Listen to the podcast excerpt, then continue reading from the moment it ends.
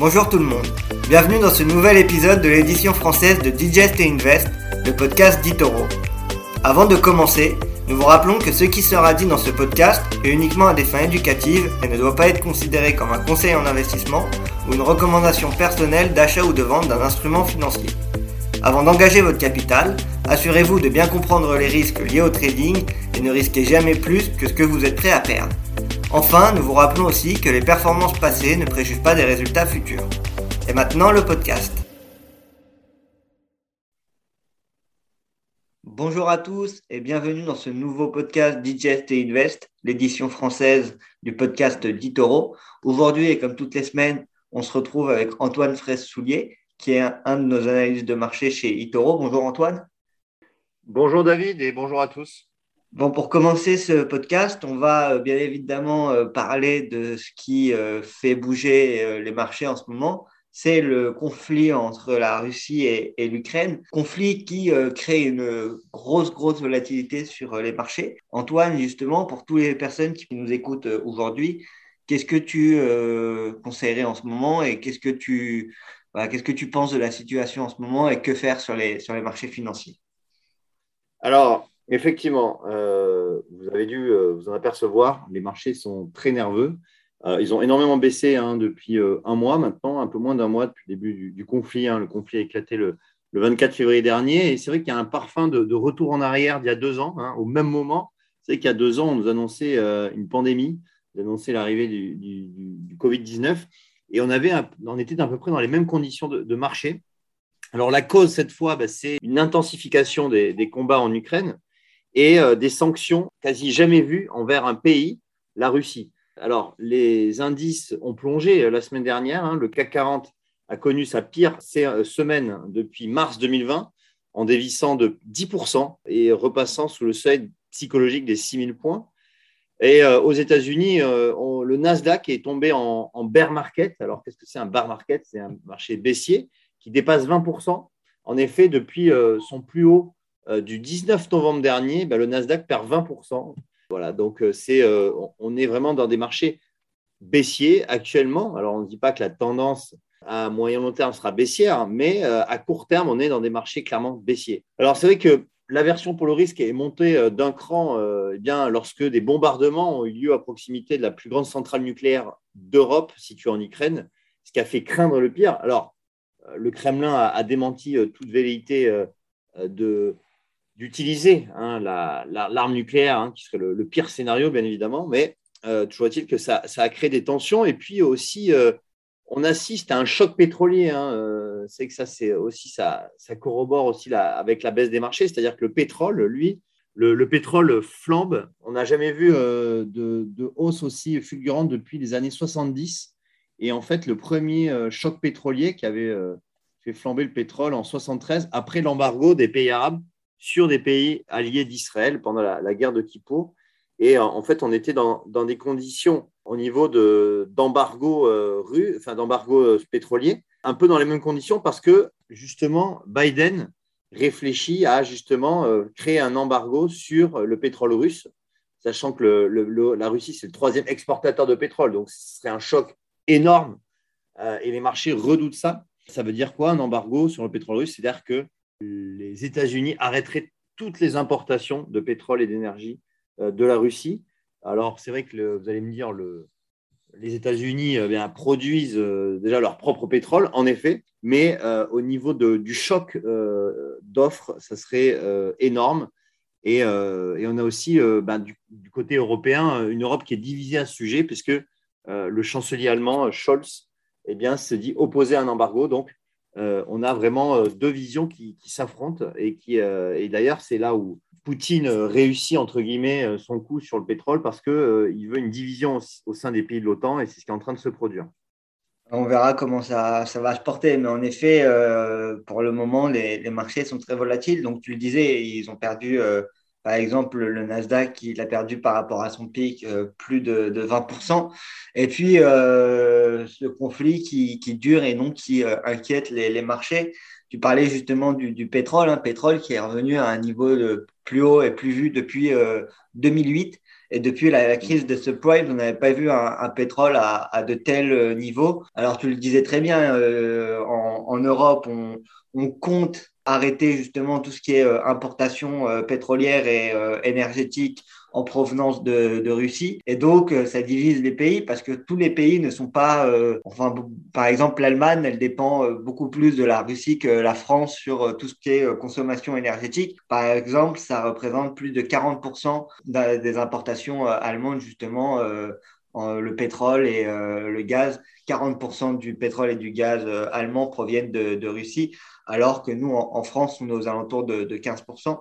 Donc, il y a beaucoup de tensions. On a aussi arrêté euh, l'exploitation de Nord Stream 2. Là, on a vu que justement, Poutine, lui, de son côté, avait euh, éventuellement euh, discuté pour arrêter l'exploitation directement de Nord Stream 1. Donc, ça crée aussi beaucoup de tensions sur euh, les marchés, et notamment sur le pétrole, mais pas que sur les pétroles, parce que toutes les matières premières, hein, que ce soit euh, par exemple euh, bah, les valeurs refuges avec l'or ou l'argent, mais aussi bien le, gaz naturel ou d'autres matières premières comme le nickel ou le palladium, on voit que ça a fortement profité. Autre classe d'actifs qui profite aussi de ce conflit entre l'Ukraine et la Russie, c'est les sociétés d'armement notamment euh, Thales et Dassault Aviation, qui en plus ont publié leurs euh, résultats la, semaine dernière. Qu'est-ce que tu peux nous dire sur, euh, sur ça? Oui, alors Thales, effectivement, ce n'est pas forcément une société très connue, mais c'est une société qui, française qui fabrique des systèmes électroniques pour l'armement, mais pas que, aussi pour, pour, pour, tout ce qui est avion, donc civil ou, ou, de guerre. Et Thales, c'est une des sociétés qui a le plus monté, puisque le titre, je regardais, progresse de plus de 40% depuis le début, depuis le début du conflit. Alors, il y a aussi euh, des publications de résultats euh, du côté de Thales. Donc, les prises de commandes euh, sont ressorties en hausse de 18% à, quasiment 20 milliards. Et effectivement, il y a au moins quatre commandes de plus de 500 millions d'euros qui ont été enregistrées, dont deux auprès du ministère des Armées français pour le maintien des systèmes de surveillance aérienne et un pour l'aviation égyptienne du côté du Rafale. Euh, ensuite, euh, le chiffre d'affaires euh, est augmenté de 5,3% aussi à 16 milliards d'euros. Vous savez que le, potentiel est important pour ce, titre Thales, puisque la défense et la sécurité représentent un marché potentiel élevé sur lequel le groupe a un positionnement très solide, notamment dans les radars et les sonars, et puis les, réseaux et les communications sécurisées. Pour l'année prochaine, le groupe table sur une croissance de 2 à 6% euh, minimum. Et puis, euh, le conflit euh, ukrainien, russo-ukrainien, eh bien, aura un impact limité puisque, effectivement, Thales fournit notamment pour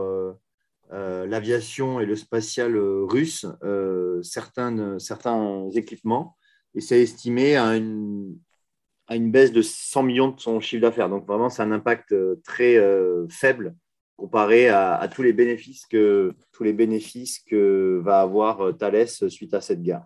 On le voit en bourse d'ailleurs sur Thales, hein, parce que le, cours, il a commencé l'année 2022 euh, aux alentours de, 70 euros et on a tapé un, point haut à, 120 euros. L'action, elle se trade aux, alentours des 115. Mais donc, on est revenu vraiment à des niveaux, euh, et même on a dépassé les niveaux d'avant Covid, parce que le, titre était aux alentours de, de 100 euros justement avant le, avant qu'on annonce la crise sanitaire. C'était un des titres qui avait perdu plus de 40% justement pendant la crise sanitaire et qui avait eu du mal à, récupérer euh, derrière. Euh, on a dû attendre justement octobre 2020 euh, pour vraiment avoir un premier élan. Et puis là, on voit que en, ce début d'année, justement, le groupe profite de, ce conflit, profite aussi de, ces, de ces résultats et, euh, et donc euh, réatteint presque un, point haut, un point qui n'avait plus été vu depuis, euh, depuis fin 2018. Donc c'est pas rien pour c'est pas rien pour Thales. Et donc tu disais pour, pour Dassault, je te, je te laisse continuer. Oui, Dassault Aviation, alors c'est constructeur notamment de, des avions Rafale, hein, les avions de combat, et Falcon aussi. Alors les, pour Dassault Aviation, les prises de commande ont atteint 12 milliards d'euros pour 49 Rafales et 51 Falcon. Euh, et en plus, euh, ces résultats n'incluent pas le carnet de commandes euh, sur les 80 Rafales commandés par les Émirats arabes unis. conséquence, tous les résultats sont en nette hausse et supérieurs aux attentes, avec un chiffre d'affaires à 7,2 milliards d'euros, plus 32%, et une marge opérationnelle qui est passée de 4,5 à 7,5%. Alors, pour l'exercice 2022, le, groupe, l'année s'annonce assez compliquée mais ça, c'était euh, des prévisions avant euh, le début de la guerre. Donc, donc euh, ça sera probablement revu à la, à la hausse, puisque le, le groupe s'attend livrer uniquement 13 Rafales et 35 Falcon. Mais ça, c'était, comme je le disais, avant, avant le début de la guerre. Aujourd'hui, le groupe qui, qui, perd quand même, qui perd quand même 7%, hein, qui, qui, recule par rapport à la, à la hausse qu'on avait vue ces, ces derniers temps, hein, et qu'on revient presque à des niveaux justement de fin février. Donc, euh, à voir si euh, Dassault va réussir à, renouer avec la, croissance. Dans les autres sociétés qui repartent, il y a aussi Valourec. En effet, ouais, Valourec. Alors, Valourec, c'est vrai que c'est euh, donc son activité correspond à l'actualité fortement parce que la société fabrique des tubes sans soudure pour l'industrie du pétrole et du gaz. Et pour la première fois depuis 2013, hein, donc depuis 9 ans, le groupe a publié des, profits. Hein. ça faisait 9 ans que euh, Valourec euh, était en perte. Euh, notamment, on, avait une perte de 1,2 milliard d'euros en 2020 et cette année, le résultat net a dépassé donc les, 40 millions d'euros. En plus, ben, Valourec va profiter de l'envolée des cours du pétrole, hein, qui sont aujourd'hui à plus de 125 dollars. Donc, ça offre une visibilité supplémentaire pour, pour la société. la marge brute d'exploitation donc, c'était établi à 14,3% contre 8% en 2020. Donc, ça aussi, c'est très, euh, très bénéfique et très positif pour le, pour le groupe. Même si euh, Valourec anticipe un impact de l'inflation sur ses coûts, eh bien, euh, de nouvelles économies en 2022 sont attendues. Et donc, ça n'a pas manqué puisque Valourec, lorsque les chiffres ont été publiés, l'action a, pris plus de 25% et ça continue, hein, puisque on est passé tout simplement de 7 euros à 10,20 euros. Donc, on, a pris, euh, ouais, on a pris plus de 40% sur le, sur le titre. Euh, et, ça vient de très loin parce que Valourec, encore en 2021, juin 2021, pardon, ça valait 30 euros. Donc, on voit qu'on a une marge quand même de progression qui peut être assez significative sur cette valeur qui avait été euh, massacrée, on peut le dire, depuis plusieurs années et qui peut-être pourrait revenir en, en trombe en bourse. Ouais, ce sera à suivre. Hein. Donc, euh, on voit que, en tout cas, euh, toutes les entreprises qui sont euh, soit exposées au, secteur de l'armement, soit exposées au, secteur pétrolier ou énergétique dans son ensemble, en ce moment, surperforment les marchés. Hein, c'est le cas de le dire. Par contre, dans les secteurs qui ont plus de mal, on, note notamment les, banques. Alors, la semaine dernière, quand on a évoqué les sanctions en Russie, on a parlé notamment de la Société Générale avec la, la Rosebank. D'ailleurs, petite parenthèse, mais la Russie qui, pour contre-attaquer les, les, sanctions économiques de la, de la France et de l'OTAN, compte aussi saisir justement les, les droits des entreprises qui ont euh, banni euh, la Russie et qui ont mis la, la, la Russie sur, sur liste rouge. Donc, euh, ça crée des tensions. Et dans ces tensions, l'un des secteurs les plus impactés, c'est celui des, des banques, donc le, le, secteur bancaire.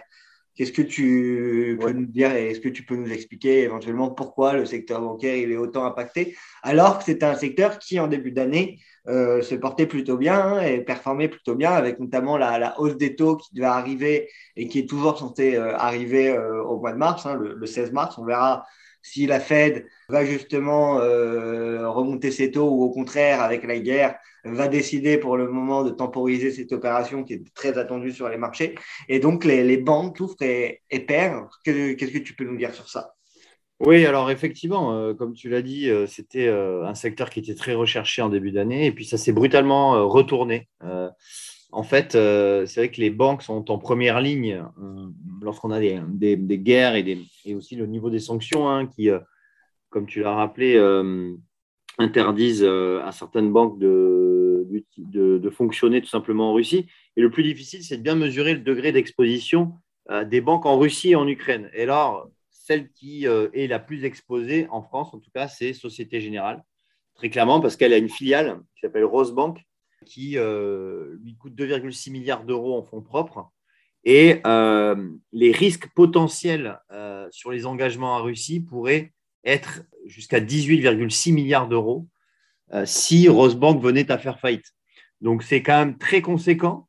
Et c'est pour ça que Société Générale ben, a perdu, je regardais, alors depuis son point haut, elle a perdu 50%, Société Générale. Et depuis le début de la guerre, c'est à peu près 30%. Donc, on, est, on est quand même sur une valeur qui est complètement, bah, complètement délaissée par les investisseurs, un vendu peut-être même survendu. Euh, c'est vrai qu'à court terme, là ce matin, bah, aujourd'hui, euh, elle reprend 8%, euh, c'était général, hein, c'est la plus forte hausse du CAC, mais c'est un rebond technique. On va voir si ça peut continuer. Toujours est-il que eh bien, Générale, c'est la plus touchée. Ensuite, eh bien, on a Crédit Agricole. Alors, Crédit Agricole qui, pour le coup, beaucoup moins touché parce que ses encours représentent entre 0,2 et 0,5%. Donc, c'est très faible. Hein. Elle a juste une filiale euh, en, Ukraine. Elle a une, euh, une, participation dans une banque ukrainienne qui représente 2% du marché. Et puis la moins exposée, c'est euh, BNP Paribas, malgré le fait qu'il y a moins de 0,07 à 0,09% d'encours brut. Donc c'est très faible. Ce sera à suivre et on verra comment les, banques évoluent comme je le dis, il y a une force correction, donc il peut y avoir aussi une, reprise des, cours. on le voit aujourd'hui avec Société Générale, mais euh, c'est sûr que c'est un conflit qui impacte notamment les, banques qui euh, ont beaucoup d'avoir sur le, territoire, dont on parlait euh, juste avant justement du, secteur des, des, énergies. On disait qu'en ce moment, c'était un secteur qui avait le vent en poupe. Il y a une exception notamment, c'est Engie euh, Engie qui, euh, justement, mardi, euh, plonge de 13,4%. Qu'est-ce qui s'est passé pour que l'action, elle, elle, plonge autant? Oui, alors effectivement, en fait, il y a eu une annonce de Bruno Le Maire, hein, ministre de l'économie en France, qui a dit que il était désormais un problème de travailler avec toute personnalité politique ou économique proche du pouvoir russe. Et effectivement, le problème, c'est que Engie euh, est lié euh, avec Gazprom. Euh, il importe du gaz par des contrats de long terme avec Gazprom qui représentent à peu près 20% de ses ventes et consommations mondiales de gaz. Donc, c'est considérable. Pour calmer le jeu, donc comme tu l'as dit, hein, l'action avait perdu 13% en une seule séance. Et elle a continué de chuter, hein, puisque le NJ perd à peu près 20% en l'espace de cinq séances. Et pour calmer le jeu, la directrice générale du groupe NJ avait annoncé euh, eh bien, diversifier eh bien, ses euh, approvisionnements en, gaz, euh, notamment le diversifier en Norvège ou aux Pays-Bas, pour justement calmer un, petit peu. Mais le problème, c'est que Engie aussi a cofinancé le gazoduc Nord Stream 2 hein, en 2017, dont la construction eh bien, passe directement vers la, le, gazoduc passe par la mer Baltique et va directement de la Russie en Allemagne. Ce gazoduc a été achevé en 2021. Malheureusement, eh bien, malheureusement pour Engie, hein, eh bien, le, la certification de ce gazoduc eh bien, a été suspendue le 22 février. Ça veut dire qu'il est inexploitable. Et euh, bon, Engie a quand même un crédit de 987 millions d'euros, pas loin des 1 milliard. Et donc, en cas de dépôt de bilan de ce Nord Stream 2, eh bien, on aurait euh, une perte sèche hein, de 1 milliard, d'euros pour, pour. Donc, ça fait beaucoup de choses pour euh, une seule et même société, ce qui fait que, eh bien, évidemment, le, titre a, chuté et euh, pas qu'un peu, puisqu'il a perdu 20% en une semaine.